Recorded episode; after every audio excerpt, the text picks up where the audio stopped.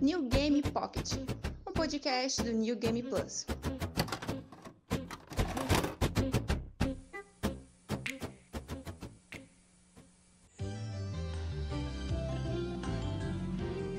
Ajuste agora as cores e o som do seu equipamento. E aí pessoal do NGP, estamos aí em mais um New Game Pocket, uma edição especial nostálgica, em que a gente vai falar de um, um assunto com cheirinho de naftalina, com cheirinho de cheio de prateleira, assim, cheio de fita. A gente vai falar um pouquinho das nossas histórias, da nossa história com as locadoras. Uma coisa que, dependendo da idade de quem está escutando, talvez seja um conceito meio antigo, meio distante. Mas pelo menos para mim, acho que para vocês aqui que estão aqui na mesa, seja uma coisa que lembram muito bem. Eu sou Caio Vicentini, eu estou acompanhado do meu colega de crime de sempre, Diogo Fernandes. Olá pessoal, tudo bom? E também temos a presença aqui do Felipe Demartini. E aí, meus queridos? Eu praguejei muito a pessoa que deletava o save do meu Resident Evil 2 no 64, da locadora. Do meu Resident Evil 2, perceba. Tava escrito ali Demartini. Exatamente. Na, na. Exatamente. O NGP ele é um canal e ele também é um site. E para ele sempre melhorar, a gente sempre poder fazer um conteúdo melhor para vocês, nós temos um sistema de patrocinadores no YouTube, na qual você paga R$ 7,99 e você ajuda o NGP a crescer, a comprar jogos para os novos gameplays, comprar mais equipamentos e muito mais. Se você se tornar um patrocinador, você tem o direito de entrar num grupo exclusivo do Telegram, na qual os patrocinadores conversam comigo, com o Demartini e tudo mais. Você tem o direito de participar de um sorteio, no qual você pode escolher mensalmente o jogo que o Demartini vai jogar lá no canal, além, claro, de participar de sorteio de keys de jogos, de Game Pass e muitas outras coisas. Então, se você gosta do nosso conteúdo, se você quer que o NGP continue crescendo, continue criando coisas muito bacanas para você, por que não se tornar um patrocinador do NGP? Então vamos começar já, é, do pontapé. Eu queria na verdade começar conversando com o Diogo porque teve uma, uma edição passada lá do New Game Pocket que você falou que você tem uma história muito próxima com locadoras. Como é que é isso aí? Sim, cara. É, quando era bem juvenil, bem garotinho, é, meu tio resolveu virar um empreendedor e botou uma banquinha, né? Um banquinho e botou umas 4, 5 fitas de Master System, algumas outras ali de Atari ou algum videogame mais antigo assim. Falou, tô alugando. E virou um negócio, porque anos depois, aquela ideia de colocar alguns, é, algumas fitas para poder ser alugadas virou uma locadora assim, relativamente grande no bairro onde a gente morava. E minha mãe entrou também como sócia né, da, daquela ideia maluca dele. E, e foi isso, é, virou a locadora Salada dos Games. Sempre tem um nome bem, bem, bem horrível. E esse foi o nome genial que eles criaram. E foi uma locadora, cara, que chegava a ter, sei lá, já chegou a ter campeonatos, sabe? Patrocinado pela locadora. Ficou uma locadora bem bacana, bem grande, juntava muita gente. E isso era ótimo, cara. E eu despertava o ódio, a ira e inveja de muita criança. Você tinha acesso a tudo de graça, né? Isso era muito massa. Cara, eram todos os consoles ali, era algo tipo, você pode jogar tudo isso? Eu falei, posso, mas nenhum é meu. Se você quiser levar, você pode. E eu ficava bem puto com isso também. Inclusive eu escondia a fita. Tinha fitas que eu queria jogar do Nintendinho ou Playstation, sabe? Eu lembro que eu escondia a fita de. Sei lá, tinha um que eu lembro muito bem, cara, que é o é, Big Nose The Caveman. Era uma fitinha de Nintendinho que eu adorava e nunca parava lá. E eu também já roubava muitas vezes o Resident Evil 2 pra jogar na casa de amigo em galera, sabe? Ninguém tinha coragem de jogar sozinho. Então, a gente jogava em galera, então pegava, levava e sumia da locadora por, sei lá, uns três dias até voltar no final de semana seguinte. E era, era uma locadora de, só de fita assim ou tinha também os consoles pra galera jogar?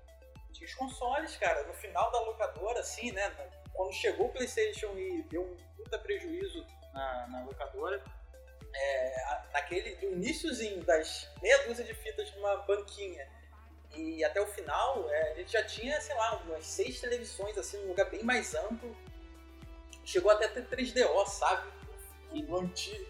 Era bem bacana, cara. Tinha um Nintendo 64, tinha vários PlayStation, assim, vários não, né? Tinha um PlayStation, tinha um Mega Drive, tinha acho que dois Super Nintendo, mas é, tinham vários consoles, sabe? Então, assim, sempre tinha uma rivalidade ali das pessoal que já tinha Mega Drive, alugava Mega Drive, tinha a rivalidade da galera que né, levava Super Nintendo. E a rivalidade começava ali, onde uma televisão rodava Sonic e outro Mario, e ficavam discutindo e tal. Então era, era uma época muito boa, cara. Quanto, quanto tempo que durou o salada dos games?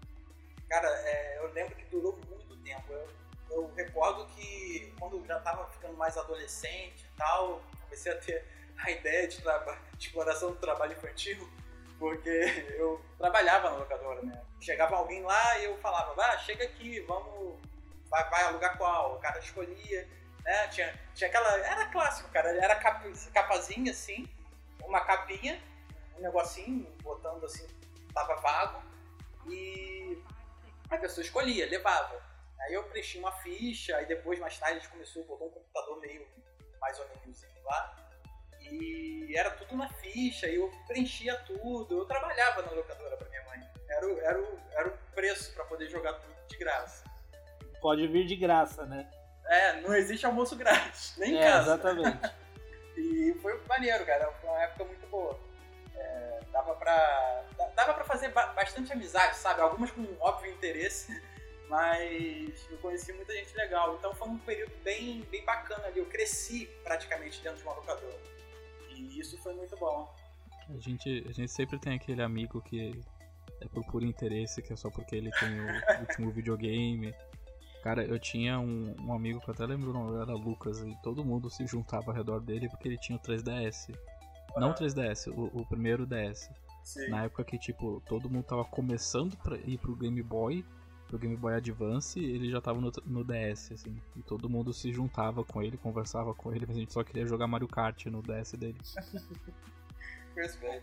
É, mas as locadoras da época, elas davam esse. Eu mesmo, por exemplo, eu nunca tive um Saturno. Mas eu tive contato com, com o Sega Saturno em locadora. Um, sabe? O 3DO, Sega CD. É, era muito caro e mais do que caro, assim, tipo, o acesso era muito difícil, né? Então as Sim. locadoras davam essa oportunidade de você pagar ali, sei lá, um real, dois reais a hora e jogar uma coisa que você jamais teria acesso de outra forma. E era, era tudo Sim. muito caro, cara. É, eu lembro que meu tio tinha como, né? Ele, minha mãe administrava e ele dava o jeito dele de sempre no Paraguai e comprar tudo por lá, sabe? É, trazia algumas coisas. Eu lembro quando ele trouxe pela primeira vez que eu segurei um controle sem fio, sabe? Era um de Mega Drive que tinha. Que você botava, sei lá, um reator nuclear em cima do videogame e segurava o controle do tamanho, sei lá, um peso, um peso horroroso. É, e nem funcionava direito, tinha que ficar na reta, assim. É, você tinha que ficar bem de frente pra parada. É, não, não rolava. Então consegui, né? Ele comprou isso até para fazer né, troca, enfim. Então conheci muito, muito desses né, periféricos, né? Que acabava vindo e nem, nem funcionava direito. Não tinha como saber na hora. O cara dava um preço X para ele, achava interessante trazia. Chegava aqui era uma bomba. Quando eu comecei a, a ir para locadoras era meio frustrante porque pela experiência que vocês dois tinham, vocês conseguiam jogar os jogos dentro da, da locadora porque eles tinham TV, tinham console e tudo mais. É, na Videonorte não tinha isso, eles alugavam os jogos, eles tinham a prateleira só de Nintendo 64 e era uma época que eu só tinha o PlayStation, porque não vale a pena você ter PlayStation original para alugar, porque. É, não. Você gastava, sei lá. Eu, eu não sei.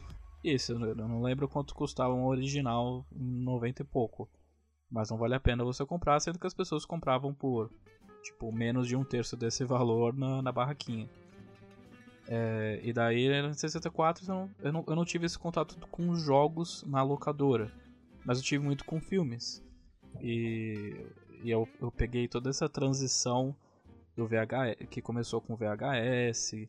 É, eu assisti aquela, o Jurassic Park que vinha naquela capa que parecia um fóssil. Maravilhosa, eu tenho essa caixa até hoje, inclusive. Nossa, é muito linda. E eu lembro que eu era criança, eu quebrei essa capa. Porque eu ficava pulando em Da cima locadora dela. ou era sua? A da locadora. Nossa, isso dava, uma, isso dava uma merda quando quebrava coisa da locadora. Eu, eu lembro que minha mãe me deu uma puta, um puta esporro porque eu quebrei o negócio da locadora. E eu, eu ficava pulando em cima, eu quebrei, es- esmigalhei a capa. Caralho. Criança desgraçada. Eu era bem desgraçado nessa época. Mas era legal porque meus pais gostavam de ver filmes. Era uma época de vacas magras, assim. Pais, minha mãe ainda não tinha emprego e tudo mais. Então era muito mais barato você alugar uma fita do que você do que você ir pro cinema, por exemplo. E, e daí eu conheci vários filmes. eh, A gente tinha uma, uma Panasonic, que lia os VHS mais recentes, e meus avós me davam fitas, mas era, o, mas era eu que alugava, assim, tipo, tinha a fita dos meus pais, que eles assistiam o Titanic, que era em duas fitas, porque não cabiam em uma só, e tinha o do Caio, que era provavelmente um filme da Disney, assim. Agora que você falou de filme, eu pensei aqui. Provavelmente a minha experiência com locadora começou por causa do gosto do meu pai. Sempre gostou de filme. Meu pai é aqueles assim que se tá passando um filme pela metade e ele acha interessante, ele para e começa a assistir. Ele gosta de Uhum. qualquer filme. E eu acho que provavelmente eu comecei a me aproximar das locadoras por conta dele, assim. Que a locadora que a gente ia lá, ela tinha filme e jogo. E aí depois o cara. É bizarro, que é o movimento contrário da maioria das locadoras, né? É, A ideia era que games normalmente não davam muita grana. As locadoras tendiam a acabar com a parte de games e ficar só com a parte de filmes. E essa locadora do. Era lá em São Vicente ainda, eu não lembro o nome do. O Rameu, eu não lembro o nome de verdade do cara. Mas a gente chamava ele de O Rameu. E. E eu lembro que a locadora do Rameu acabou com a parte de filmes, porque ele também jogava, ele também curtia games. Ele acabou com a parte de filmes para poder abrir uma sala para colocar os consoles para as pessoas jogarem, porque antes só tinha os jogos. E foi lá que eu tive o primeiro contato com Neo Geo e, e 3DO e essas paradas Game Boy. Eu nunca fui muito de console portátil e ele tinha o Game Boy lá também por hora. assim. E era bem massa e sei lá, muitos dos jogos, assim, que. A gente não conheceria jogos de outra forma se não fossem as locadoras. Sim, com certeza. E mas a gente tá falando muito de, de locadoras tipo Video Norte. A Video Norte é uma, era, uma rede. É, e, e daí essas que vocês citavam, principalmente o Diogo, que é uma, um projeto familiar, assim, um, um, um negócio familiar.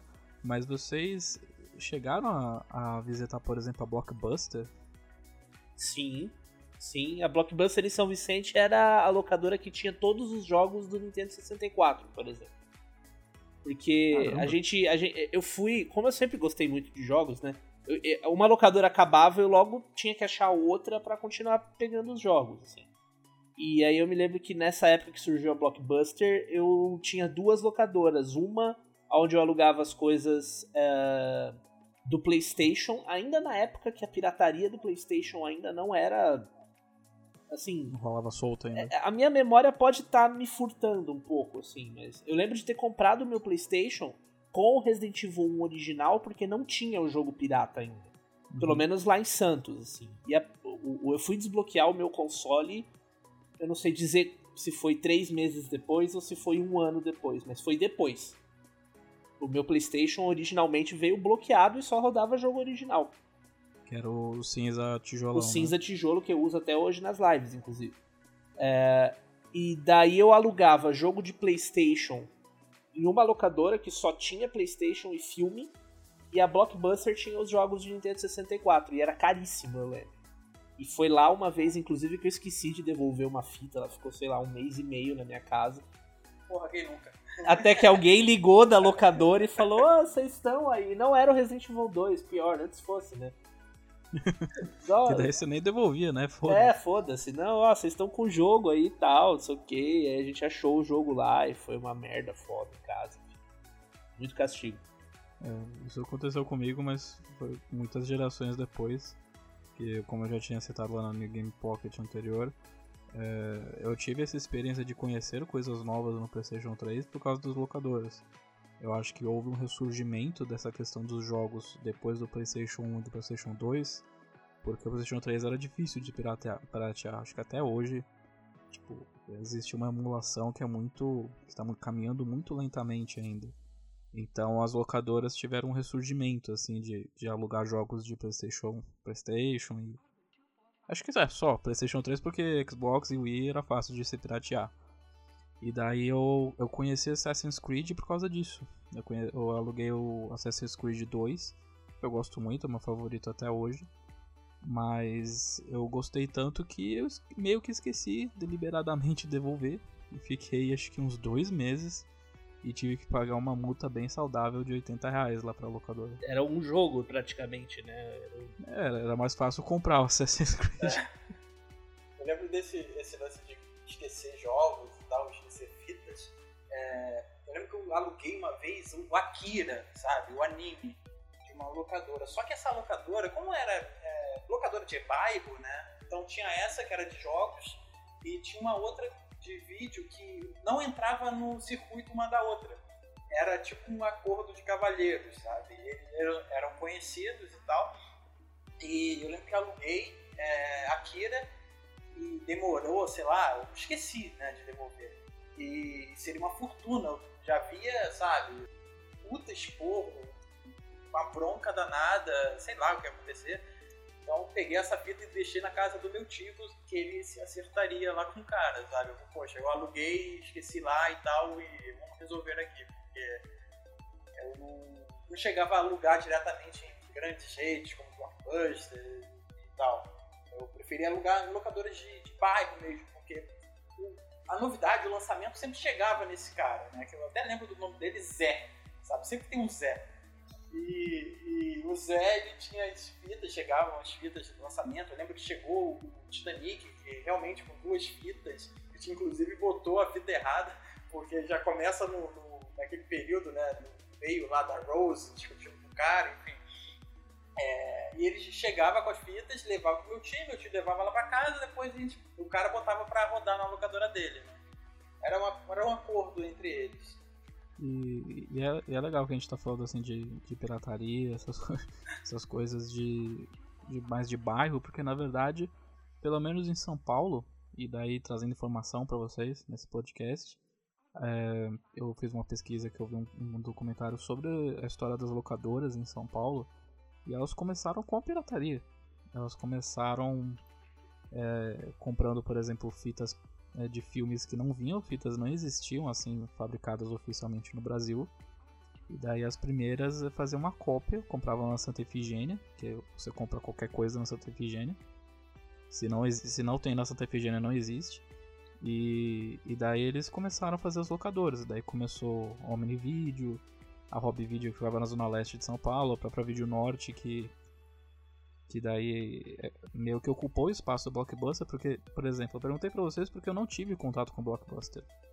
Eu aluguei acho que uma ou duas vezes lá, era uma grande parte em locadora de bairro e o Vídeo Norte antes deles falirem.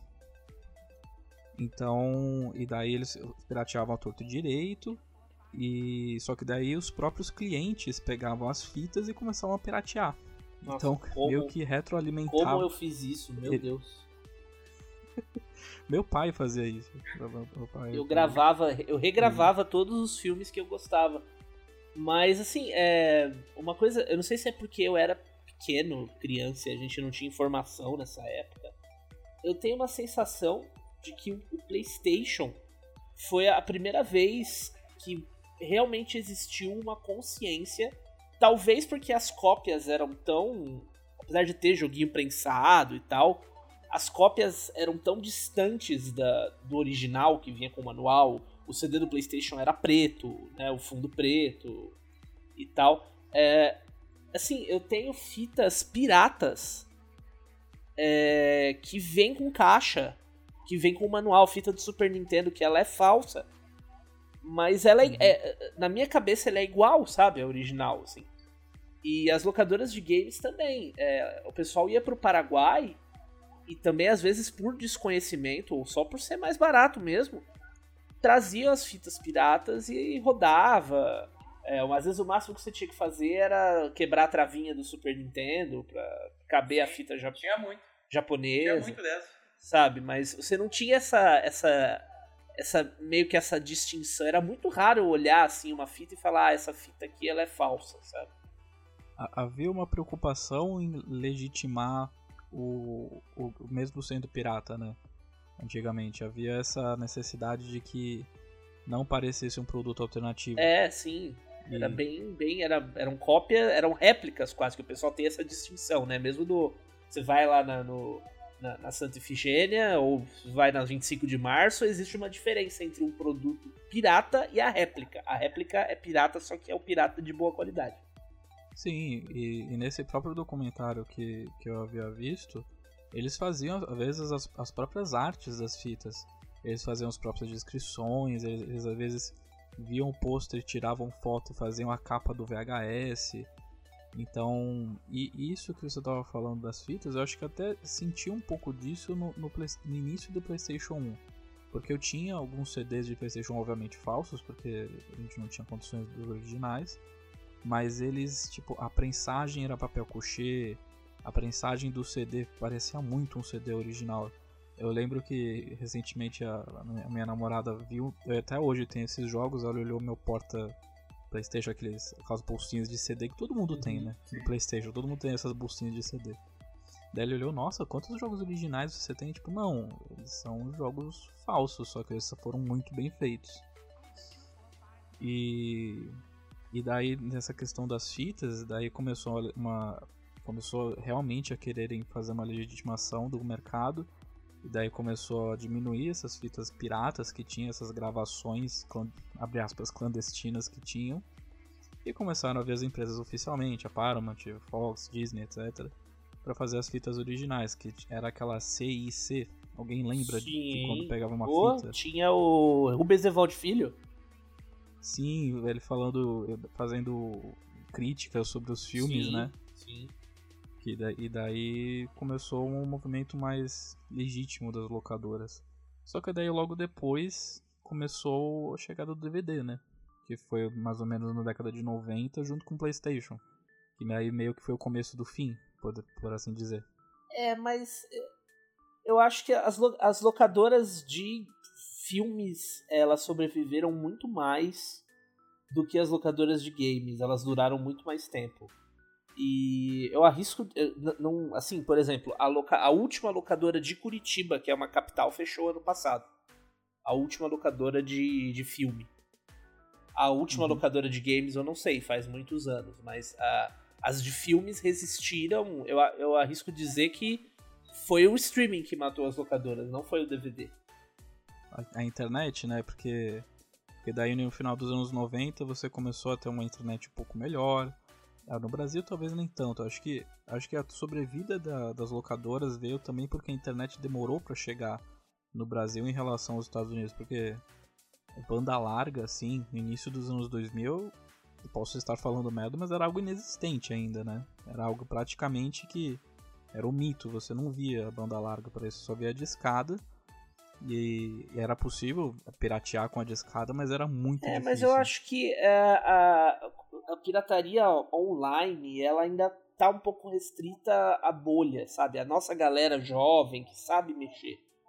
Você pega o pessoal mais velho, e principalmente na cidade de interior, onde as conexões não são tão boas até hoje, assim, é, você ainda tinha muito disso, assim, da locadora e as pessoas mais idosas, mais velhas, indo alugar filmes. Eu falo pelo, pela minha família mesmo. Meu pai alugou filme. Eu parei de alugar filme, sei lá quando. Sei lá, faz mais de 10 anos, assim. E eu me lembro do meu pai alugando filme até bem recentemente, até eu pegar o Netflix, assim. E ele e mostrar para ele e eu lembro dele ficar foi um, como se eu estivesse apresentando um novo mundo para ele assim.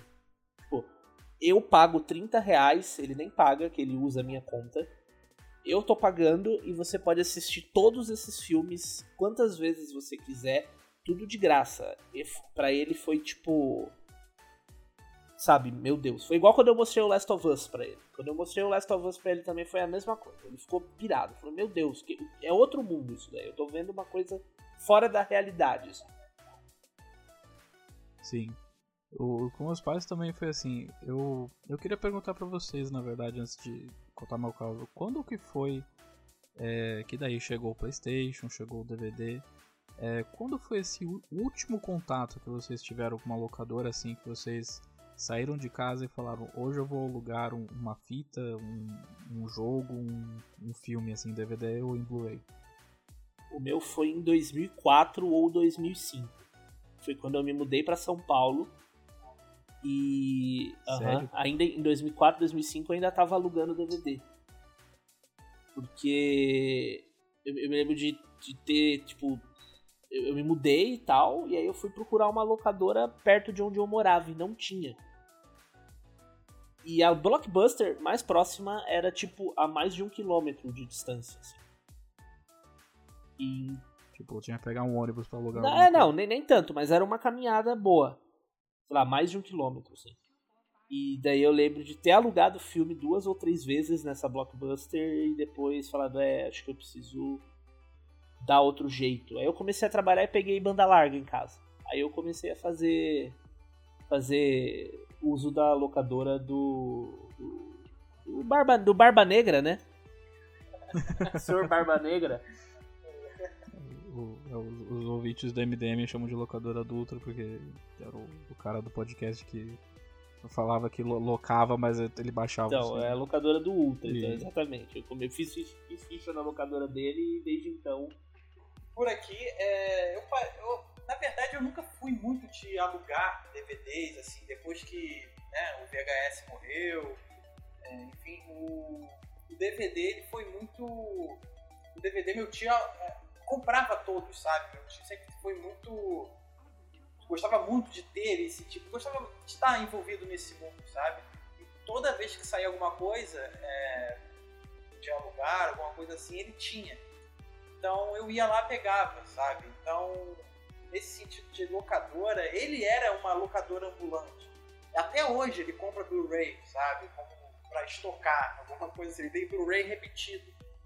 É, é, um vício que o cara tem de colecionar.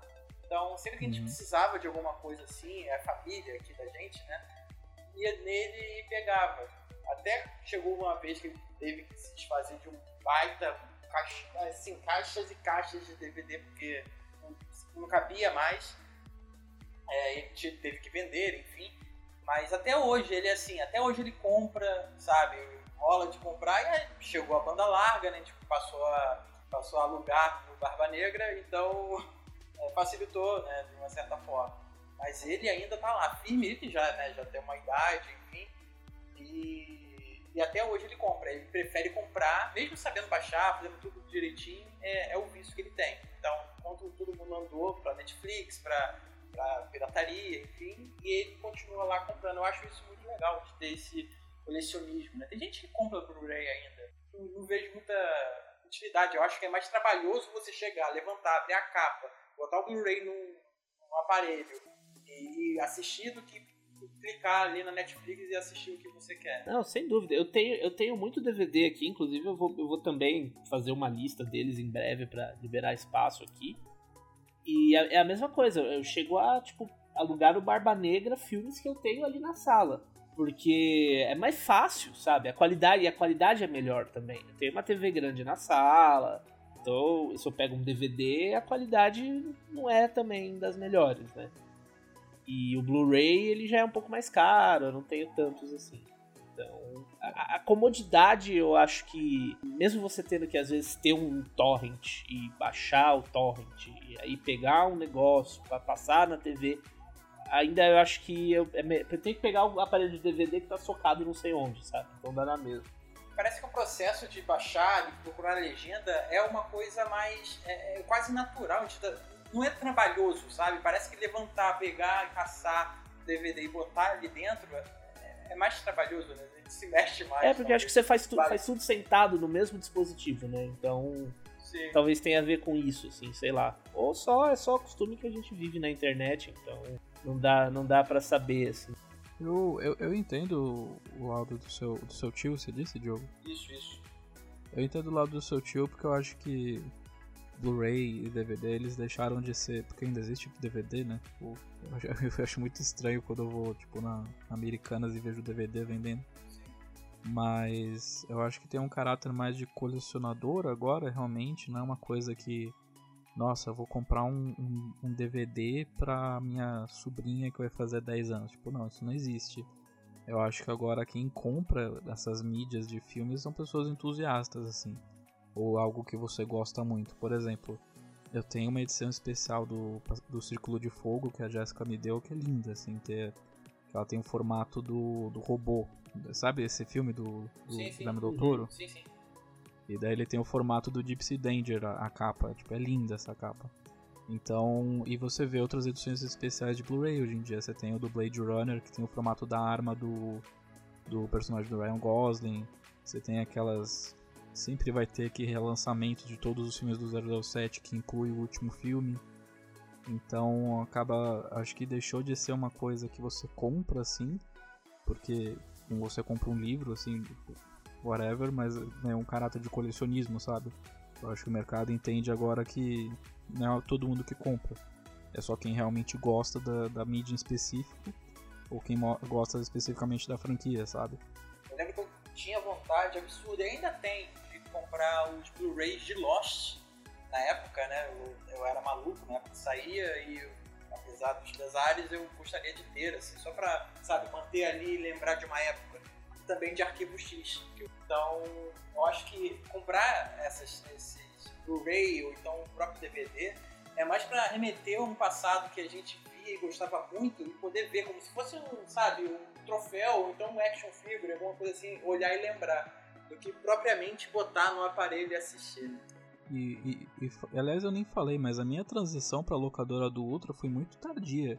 Porque o Demartini falou que ele fez isso em 2004. É, mas, mas só fazer uma correção, eu lembrei aqui que na verdade deve ter sido em 2006 ou 2007. Na verdade, assim, essa transição eu fiz em 2004, quando eu me liguei que a locadora era muito longe e preciso dar um outro jeito. Mas em 2006 ou 2007, eu tava na cidade de Quedas do Iguaçu, interiorzaço do Paraná. Assim, aquela cidade que tem 15 habitantes. E lá. Aquela, aquela cidade que você atravessa a rua, você conheceu. Exatamente. E lá nós alugamos filme. Nós fomos numa locadora de DVD e alugamos DVD pra assistir no final de semana. É, mas, mas ainda assim, com essa correção, eu fiz essa, essa, essa transição muito tardia. Eu acho que a última vez que eu fui para uma locadora para alugar um negócio e eu só parei porque a locadora fechou foi em 2011, 2012. Eu lembro que o PlayStation 4 tava para chegar e, e, era porque meus pais eles se recusavam assim a fazer o, o salto. Porque eu já baixava na época filmes. Eu conheci, por exemplo, Evil Dead, baixando a trilogia inteira. Eu conhecia os filmes do Tarantino, baixando moleque colegial que começa a ver filmes violentos, uhum. sabe? E mas aí, por exemplo, Psicopata Americano era um filme que eu passava às vezes na TV, eu nunca vi inteiro. E eu não achava uma versão boa para ver. E eu tinha uma locadora meio alternativa aqui na Zona Norte, que era a Explosão Vídeo. Que eles tinham uns filmes meio, meio pesados assim de, de terror dos anos 80 e eles tinham Psicopata Americano. E eu lembro que isso foi mais ou menos 2011, 2012, que foi a última vez que eu tive realmente contato com as locadoras, porque eles fecharam logo depois. E na verdade, eu queria perguntar: vocês conhecem alguma locadora que ainda está aberta hoje em dia? Pois é, a última locadora de Curitiba ela fechou no ano passado. Eu fui conhecer ela porque ela ficava. Que acompanhava os gameplays aí sabe que eu tive um problema na coluna e ela ficava no caminho da minha acupunturista. E eu passava de Uber lá e olhei, a primeira vez que eu vi, falei, nossa, uma locadora aqui, uma locadora gigantesca. E aí uma das vezes eu cheguei a, a, a descer ali para dar uma olhada e tal. Mas só olhei assim, tipo, nossa, as locadoras ainda existem. E ela fechou aí em 2019. Mas, sei lá, não, eu não vi uma locadora há muitos anos. Aqui tem, aqui desse lado. Eu moro assim, eu moro no interiorzão do Rio, sabe? Então, na estrada para vir para cá, eu encontro locadoras hoje. Hoje. Só que é aquele corredorzinho, sabe? Com algumas prateleiras e um aspecto bem triste, de, de vazio, sabe? De ninguém ir lá, porque não precisa manter. É, é como se fosse um. O cara tá lá sentado, ele fica ali vendo uma televisão, enquanto se alguém quiser passar lá, ele consegue alugar alguma coisa. É um hobby, né? Quase é, um hobby. É né? um hobby, é um hobby. Mas do jeito que a gente lembra de ser uma. Sabe? um estabelecimento comercial e tal. Não, eu nunca mais vi. Só essas bem pequenininhas mesmo que estão ali só por estar. E já vi uma também de videogame recentemente. Mas, assim, era o mesmo estilo. O cara tava lá, sabe, lendo um jornal enquanto tinha jogos ali pra quem quiser pegar. Acho que, assim, eu acho que pra cá, pra esse lado do Rio, quanto mais a gente vai pro centro, né, é, morreram mesmo. Eu não vi, a não ser é, quem se baseia na nostalgia e, e, gosta disso. Lá no centro da cidade, no centro do Rio de Janeiro, tem uma loja que vende DVDs e, e ela vive cheia, sabe? É, é, um, é, um, é um lugar do pessoal que vai lá para colecionar e para quem gosta disso. E para quem também tem uma locadorazinha e quer alimentar esse, esse hobby que ele tem de ainda manter uma locadora ativa. Mas, sei lá, não tem parece que não tem muito brilho, sabe? O, o que eu vejo, pelo menos aqui na Zona Norte de São Paulo, é que as locadoras elas não deixam de existir, mas elas meio que elas meio que vão sendo anexadas a outra coisa. Vale lembrar que a gente falou do Blockbuster, a Lojas Americanas comprou o conglomerado brasileiro que representava a Blockbuster. Então, até hoje, por exemplo, tem duas lojas americanas aqui perto da minha casa. E você vê o logo ainda da Blockbuster onde eles vendem os DVDs. E isso meio que virou isso, né? A Blockbuster virou meio que a seção de meio esquecida no fundo de umas lojas americanas vendendo DVD do Alpatino a dois reais. É, uma das primeiras coisas que a Americanas fez quando ela comprou a Blockbuster foi é, primeiro, primeiro esconder a parte de locação e depois acabar com ela, né? Sim, porque teve uma época que a locação ainda existia, né? Mas daí depois virou venda. É, sim, sim. Eles, eles meio que jogaram lá pro fundo e aí depois meio que acabaram, assim, porque começou a ficar desorganizado, começou a ficar bem ruim. Assim. É, porque uma loja e ao mesmo tempo uma locadora meio que não dá certo, uhum, né? Exatamente. Mas tem um lugar que é, que é muito engraçado, que eu fico muito feliz que ainda exista, que é a Podium que eu alugava. Eu, eu, parei de alugar porque eles sempre tinham Blu-ray e DVD tudo riscado. E era uma merda de tentar ver os filmes, porque às vezes não, eu tinha que trocar com eles. Mas eles fecharam o lugar deles e se mudaram para outro. E ao invés deles apenas continuarem sendo uma locadora, eles viraram uma loja de suplemento Nossa. e eles mantêm a parte da locadora. Meu Deus! E, então se, então, se você quiser muito ver Homem de Ferro 2, mas também quiser comprar seu Whey Protein, pode um locadora. Virar o Hulk. Virar o Hulk. Se você quer virar o Hulk, assista o Hulk e se exercite com as coisas da Podium. Uma, você falou disso de, de transição e tal. Uma coisa que, eu, que não pegou muito no Brasil, não sei se vocês vão lembrar, eram as, as locadoras online no estilo da Netflix antes de ser streaming. Para quem, Sim, eu, quem não manja, tipo, a Netflix, antes dela lançar a operação online, que todo mundo conhece hoje, né? O streaming e tal, a Netflix era uma locadora de DVD e Blu-ray. Você entrava no site, tinha lá o catálogo, você escolhia os DVDs eram entregues na sua casa. E aí, quando você queria, você fazia um plano assim de alugar. Eu quero alugar cinco, sei lá, tô chutando. É, cinco filmes por mês. Então você tinha direito a cinco filmes, você pagava lá, sei lá, 50 reais. E aí você pegava dois, e aí depois devolvia, pegava mais dois. E assim ia, assim. E no Brasil teve a Net Movies. Eu, eu acho que eu lembro vagamente. Eu não sei nem de quem era. A Netflix não chegou a, a, a atuar dessa forma no Brasil, assim.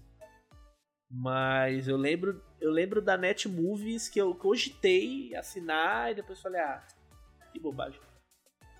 Sim, e, e, vale lembrar, né? Você já mencionou do Netflix, mas era possível assistir Netflix no PlayStation 2 com um DVD especial da Netflix que você colocava dentro do console e conectava na internet. E ele funcionava mais ou menos como o Netflix que a gente No Wii conhece. também era assim, eles inclusive pararam de mandar esses discos há uns dois anos atrás só. Assim. Sim, eu, eu acho que eu lembro de, de usar Netflix no Wii do meu tio. Era um negócio muito pré-histórico, assim. É, e tem versão de DS, de 3DS, tipo. Imagina, imagina o Martin Scorsese vendo Sim. você assistindo Irishman num 3DS. Tem gente que faz isso. Ah, com Sim, eu certeza. vi uma vez. Vendo, vendo o irlandês tal qual o Scorsese orientou. da maneira que ele, É. que ele desejava. E, mas aí eu parei de, de alugar, parei de alugar na Podium quando eles começaram a vender Whey Protein. E, e daí eu comecei com Netflix. Eu fui um, o que chamam, sei lá, de early adopter do Netflix, porque eu tinha um amigo que, que começou a ver no colegial, daí eu assinei. O Netflix começou lá por 2013 aqui no Brasil, né? Acho que sim. Pro dois- Não, não. Antes, porque eu tava, se eu tava no colegial, era 2011, 2012. Eu lembro que eu tava, deixa eu ver aqui, eu tava no Baixaqui. Ó, 5 de setembro de 2011. Netflix chega ao Brasil por 15 reais ao mês. Sonho distante, É. hein? Puta que pariu. Caraca, parece 15 anos. ontem, mano. 2011. Você não lembro. Não lembro disso, de, sabe, de, de ser tão longo assim. Setembro de 2011, eu lembro que a Netflix chegou com algumas coisas que eram só dubladas, algumas coisas não tinham legenda em português e algumas coisas não tinham qualidade em HD. Sim, era bem, era bem velho Era- oeste. Era, era bem zoado. Precário. E, e a biblioteca de filmes, tipo, a galera reclamando, nossa, por que, que vocês não colocaram a nova temporada de Riverdale que passou ontem? Cara, só tinha filmes antigos no Netflix no início.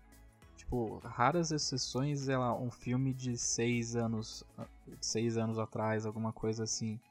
Era só de 2012, 2013 que eles começaram a engrenar, começou a passar séries originais que nem o House of Cards, Orange is the New Black. E quando eles colocaram, por exemplo, Breaking Bad inteiro no, no Netflix em, em antecipação à última temporada. Que daí sim eu comecei a usar mais o Netflix. Porque eu só, eu só, eu só mantinha o Netflix antes de Breaking Bad porque era muito barato. E porque, sei lá, nossa, não tem nada na locadora. A Podium riscou todos os CD, todos os DVDs, então vamos ver alguma coisa no Netflix. Tipo, não valia a pena no início ainda pra gente lá nesse, nessa época. Não, e era, uma, era muito zoneado o catálogo da Netflix no começo. Não só tinha muitas coisas antigas, inclusive para quem é um entusiasta dos filmes da sessão da tarde, filmes trashes de terror, a Netflix na estreia era maravilhoso. Tinha Power Rangers completo. O Sim. Mighty Morphin. E ao mesmo tempo em que tinha Mighty Morphin Power Rangers completo, você tinha séries, eu não vou me lembrar qual, mas você tinha séries assim que tinha a primeira temporada, a quinta e a sexta. Não tinha o miolo. Não tinha a segunda, terceira e quarta temporada. A Friends eles tinham da primeira à quinta e depois de um tempo eles anunciaram uma grande novidade. Agora a gente só vai ter da sexta à É, décima. tipo, sabe? Eu lembro que o, Do- o Doctor Who foi assim, na real. Tipo, tinha. Tipo, mas aí o Doctor Who era incompleto, assim, tinha, sei lá, da primeira à quarta temporada. Aí depois eles colocaram o resto, assim. Mas eu lembro de você, pegar filme pra assistir, vou assistir isso aqui. Ah, não, não tem legenda em português. A parada no Brasil, sabe? Aí depois Sim. regularizou e aí deu tudo certo.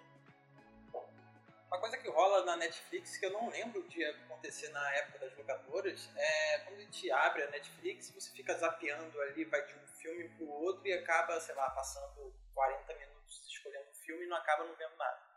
Na locadora, mesmo quando eu. Né, na locadora familiar, né, quando eu ia, eu sabia que eu não tinha nenhum filme específico, mas uma hora ou outra eu pegava um rapidinho pra ver. Vocês, vocês eram assim? Eu, eu, Era rápido a escolha? Era rápida. Eu acho que uma coisa que sempre me ajudou foi a. Eu sempre fui rato de locadora, né? Sempre frequentei muito. Então, eu era aquele cara que chegava na locadora, tanto pra jogos quanto pra filmes, e perguntava assim: o que, que chegou de novo aí? Aí a pessoa falava tal, tal, tal e tal. Aí eu, ah, tá, quero esse. Isso me ajudava muito. E acho que a própria disposição física das coisas na locadora, de você ter aqui é, lançamentos e você tem que andar pro outro lado Acho que isso ajudava a orientar a cabeça, além da quantidade de opções, né? Que era, mesmo tendo nas locadoras grandes, é, em comparação à Netflix, que entra toda, toda semana, tem 10, 15 coisas novas assim, entrando. Acho que isso ajuda também. Sim, e, e, e, tinha também, não sei se vocês. Acho que é uma coisa muito específica minha. Mas eu via. Tinha revistas de locadoras. Sim. Isso na época do auge, assim. E daí eles anunciavam ah, as grandes novidades que vão chegar em DVD. As grandes novidades, isso no final, do, em chegar em Blu-ray. E, e, daí você acompanhava o que, que, que, que ia sair, né? Porque antes do streaming, você tinha que ver o que, que ia sair logo em DVD. E essas revistas tinham essa função de avisar isso. E daí você chegava, por exemplo, no Vídeo Norte e perguntava: Ah, chegou o Homem de Ferro em, em, DVD? Não, só todo mundo alugou. Tipo, eles compram 10 cópias e tem uma galera que vai de manhã pra. de manhã para pegar tudo.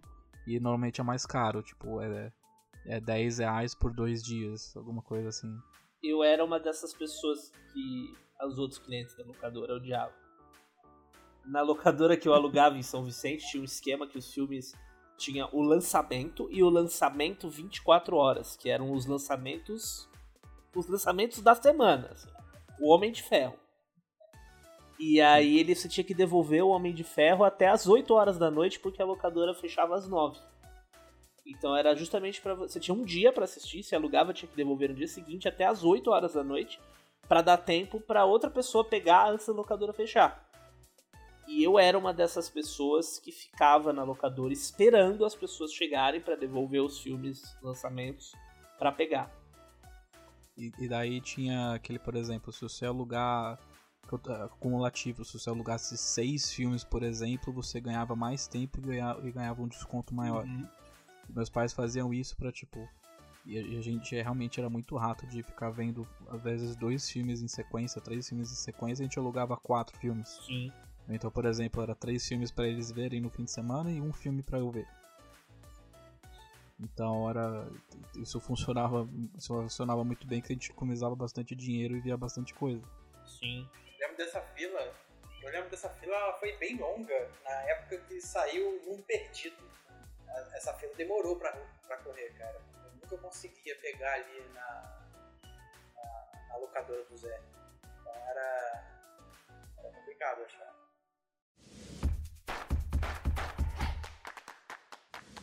Obviamente, locadora é um negócio que praticamente morreu. Você vê aqui a colar alguma locadora, mas é muito baseado nas condições externas do lugar para eles existirem. Tipo, como um negócio viável assim que pode existir por conta própria, acho que não dá, simplesmente não dá. Com a existência de Netflix, da, da locadora do Ultra, do, da Amazon Prime, a Disney Plus que tá vindo, tipo, tá criando toda uma bolha em que você vai ter gastar muito dinheiro com serviços de streaming para você ter todas as opções e simplesmente não tem um espaço para as locadoras nesse, nesse cenário atual. Mas uma outra coisa que eu sinto com vocês dois falando, que ao mesmo tempo que as locadoras morreram, você também teve a morte talvez dos fliperamas. É, também. mas eu acho que isso foi um pouco antes. É, sim, mas meio que pelos mesmos fatores, né? O, o, negócio, é, eu acho que sim, mas os consoles acho que alcançaram os fliperamas, talvez, sabe? É, eu lembro eu lembro que isso era uma coisa que me incomodava muito quando, quando eu era criança. Eu sempre fui muito fã de Tartarugas Ninja. E eu acho, até hoje, um, um dos beat'em ups mais incríveis já lançados é o Tartarugas Ninja, o Turtles Arcade Game, do Fliperama. É, e eu lembro que tinha uma versão pro Super Nintendo e ela era tão diferente, era muito boa, mas era, sabe, tão diferente, tão mais simplória que você tinha essa coisa do existem jogos que você só vai jogar no fliperama, você não vai ter ele em casa. Isso, os consoles demoraram muito. Assim. eu fui ver um jogo das Tartarugas Ninja no mesmo nível do fliperama no Super Nintendo. E aí eu acho que com, o PlayStation, quando a coisa. Quando a coisa realmente virou, engrenou, engrenou os jogos viraram 3D e começaram a ter mil coisas. Aí eu, eu sinto que o fliperama começou a dar aquela aquela baixa, assim. É, e no Brasil principalmente, né? Porque você podia ter um console em casa e comprar jogos por, pelo preço da ficha. Só que o jogo era seu. Então, Sim. isso também acho que acho que foi um fator além do fato, né, de serem de serem ambientes complicados para crianças e a lei também ter dificultado a vida um pouco. É, sempre tinha um cinzeiro, né, nos fliperamas. Então... É, não, porque o, era, era... o fliperama de shopping era o fliperama Nutella. O fliperama de verdade. Aliás, ainda existe Lords em São Paulo? Existe, foi ano passado lá, ainda existe. O fliperama de verdade era o fliperama Lords, aquele lugar escuro, esquisito, com cinzeiro. O de shopping era a parada, parada light, assim. Eu, eu, lembro uma vez que eu falei, eu chamei um amigo meu, tipo, de infância assim, oh, vamos num fliperama. E a gente sempre ia em fliperama de shopping, né? Mas naquela época eu já, eu já conhecia Lords. Eu falei, ô, vamos num fliperama da hora que eu conheço lá no Tatuapé. Ele falou, vamos, vamos, a gente foi de noite. Fliperama diferenciado. Fliperama diferenciado, fliperama de artista. daí, daí ele ficou horrorizado, cara. aquela galera, que ainda existe aquela cultura da galera que fica miguelando, fica olhando só você na cabine e ver quando você morre pra já entrar na sua vez, Sim, sabe? Sim, oh, chegava a molecada pondo ficha pra bater o contrinha, pra te tirar da máquina. Bota a fichinha pra reservar, já tipo, o próximo sou Exatamente. eu. Né? E daí ele ficou, ele ficou horrorizado, assim, ele falou, nunca mais eu vou com você nesse lugar. Aquele, deixa eu vencer ele pra você. Aí vencia, jogava o jogo inteiro, e você ficava, caraca, eu ganhei. Só que o cara ganhou, né? Você não jogou nada. Exatamente. Sim. Mas eu fico feliz que pelo menos o fliperama é uma coisa que ainda existe, é uma coisa meio de nicho, mas não é tão decadente, né? Eu acho que pode falar que locador é uma coisa meio decadente hoje em dia. Ah, sem dúvida. Em comparação. Você... Locador é aquele lugar que você sabe que se, se ainda não acabou, inevitavelmente logo mais vai terminar. Assim, eu acho que, como você falou, não é mais um modelo viável de negócio. Sim, sim, com certeza. Gente, é, eu queria perguntar para vocês, é, eu falei o quanto me influenciou essa questão das locadoras para eu conseguir ter esse acesso a jogos de PlayStation 3 numa época meio complicada da minha família. E, mas eu queria saber de vocês o quão, o quão assim, o seu gosto por filmes, o seu gosto por jogos, vocês comentaram um pouco do gosto por jogos, mas o quanto gosto por filmes foi influenciado por causa de locadoras? Porque, por exemplo, o meu gosto por filmes de terror hoje em dia é, eu nunca vou esquecer quando eu vi Massacre da Serra Elétrica em VHS. Caraca. Que daí ele tinha um aviso, tipo, pessoas cardíacas não assistam esse filme. E eu fiquei, caralho, esse bicho é brabo mesmo, hein? Cara, eu lembro disso. É, o terror ele ficou muito marcado nas jogadoras. Né? Lembro claramente disso.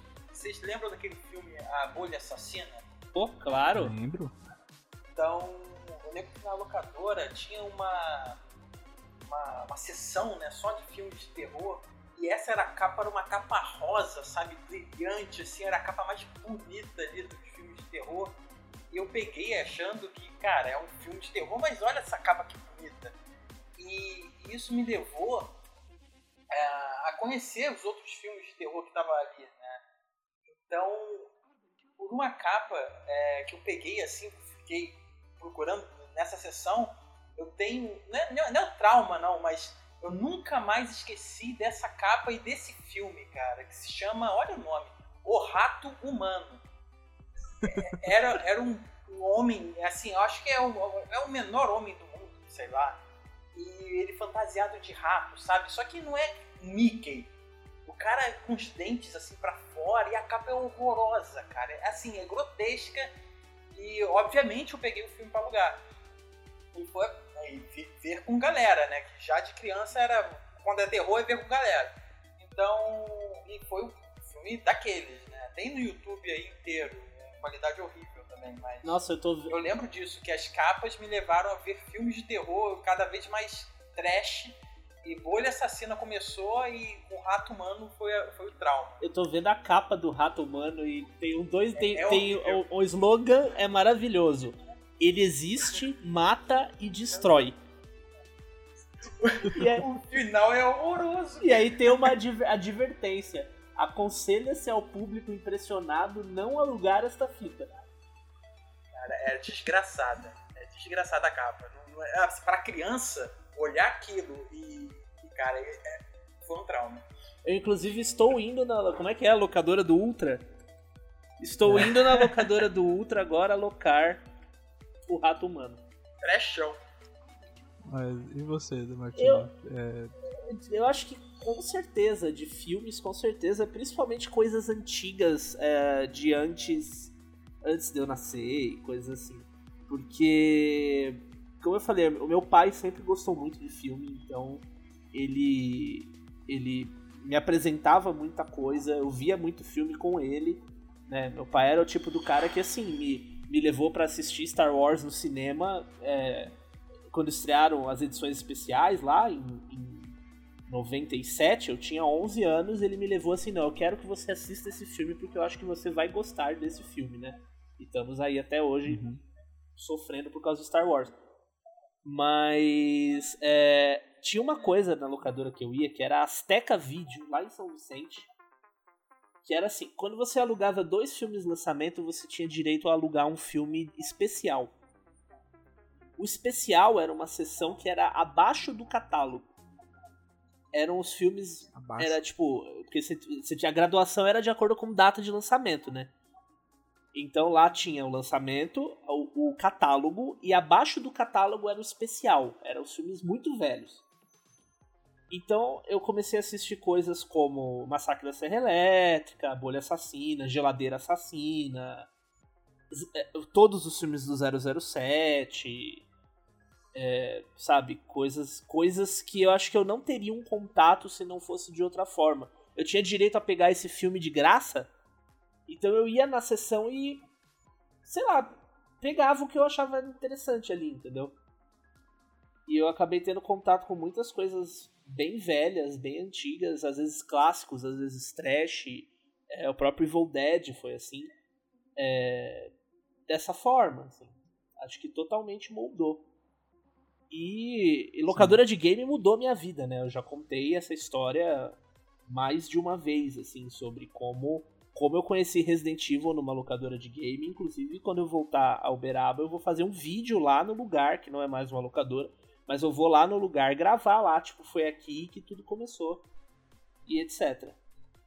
Dá, dá muito pano pra manga nisso, né? Tipo, é, não foi tão antigo, mas realmente locadoras também moldaram muito meu meu gosto por filmes e jogos. Tipo, eu já falei lá no Game, no Game Pocket, eu só conheci Mass Effect por causa de locadoras. E, e tipo, é um, já faz 10 anos isso. E filmes, jogos, eu falo, dando meu, minha contribuição para os filmes trash, eu vi Palhaços Assassinos do Espaço Sideral em VHS, nas locadoras, a, a capa era maravilhosa. Não sei, vocês viram já esse filme? Eu tô procurando ele aqui agora. Como é que é? Palhaços Assassinos? Palhaços Assassinos do Espaço, do espaço Sideral. Sideral. Nossa, eu lembro dessa capa. Que os palhaços eles Caraca. amarravam as pessoas em algodão doce e elas tipo eram eram corroídas pelo algodão doce. Eles tinham aquelas caixas que você gira com a manivela e daí um, um homem chega perto dessa caixa e dá um soco no queixo dele, a cabeça dele sai voando. É muito trash eu, esse filme. Eu não assisti esse filme, mas eu me lembro dele, assim. Ele tem uma, ele tem uma música tema muito legal. Acaba é a cara do Twisted Metal, né, cara? Sim. Eu acho que, acho que isso abriu portas pra eu gostar de filmes de terror, mas filmes de terror trash, sabe? Evil Dead, por exemplo, que nem o, o, o Dema, o 2 é um, um dos meus filmes favoritos.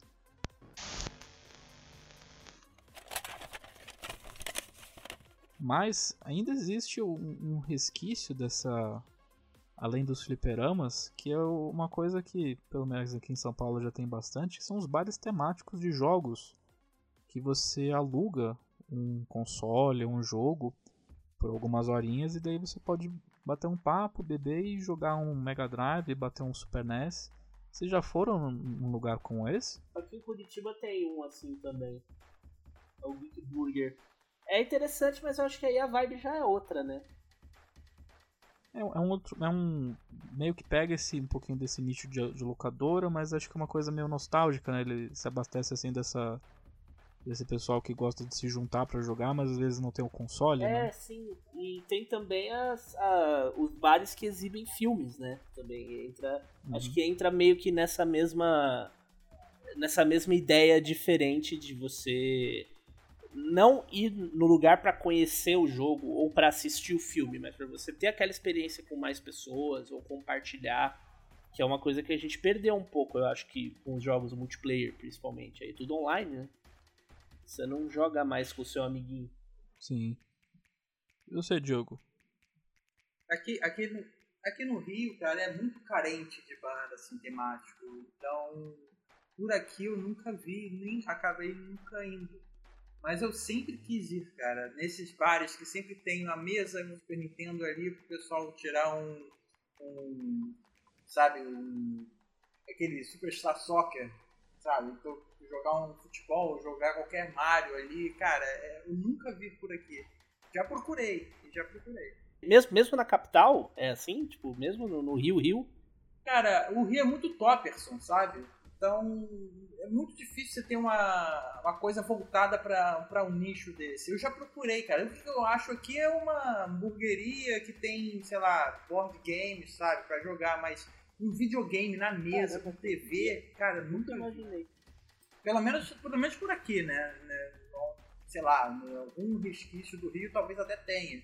Mas, no, pelo menos no centro da cidade, é, até naquela zona sul ali, eu nunca vi. Caramba. É difícil ter isso em, em cidades mais do interior, né? Vezes é uma coisa meio de cidade grande que você vê, sabe?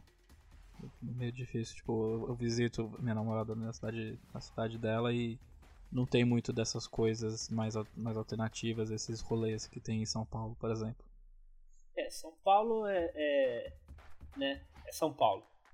Curitiba, Curitiba importa muitas ideias de São Paulo, principalmente estabelecimentos. Assim, os caras vão para São Paulo, olham, acham, acham legal e abre aqui. Assim, às vezes dá certo, às vezes não dá. Mas Eles tem importam. alguma, alguma coisa tem, assim.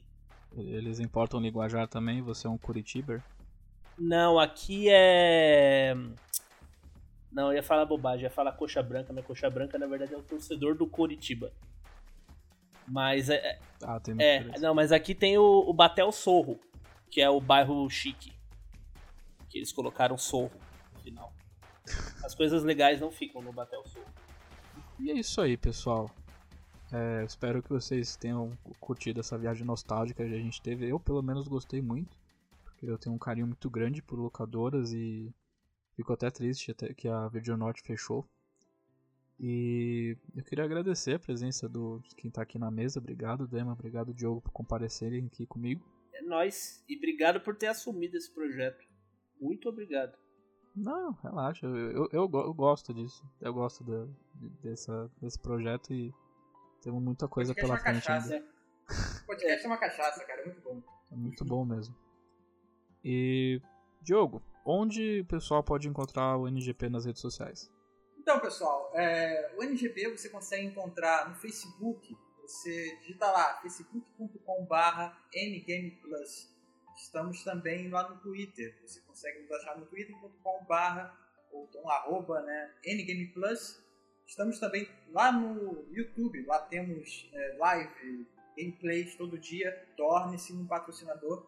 É, estamos lá no youtube.com.br ngameplus. Tudo bonitinho, ir lá. É isso aí, pessoal. Muito obrigado pela audiência. Fiquem bem e até a próxima. Tchau, falou!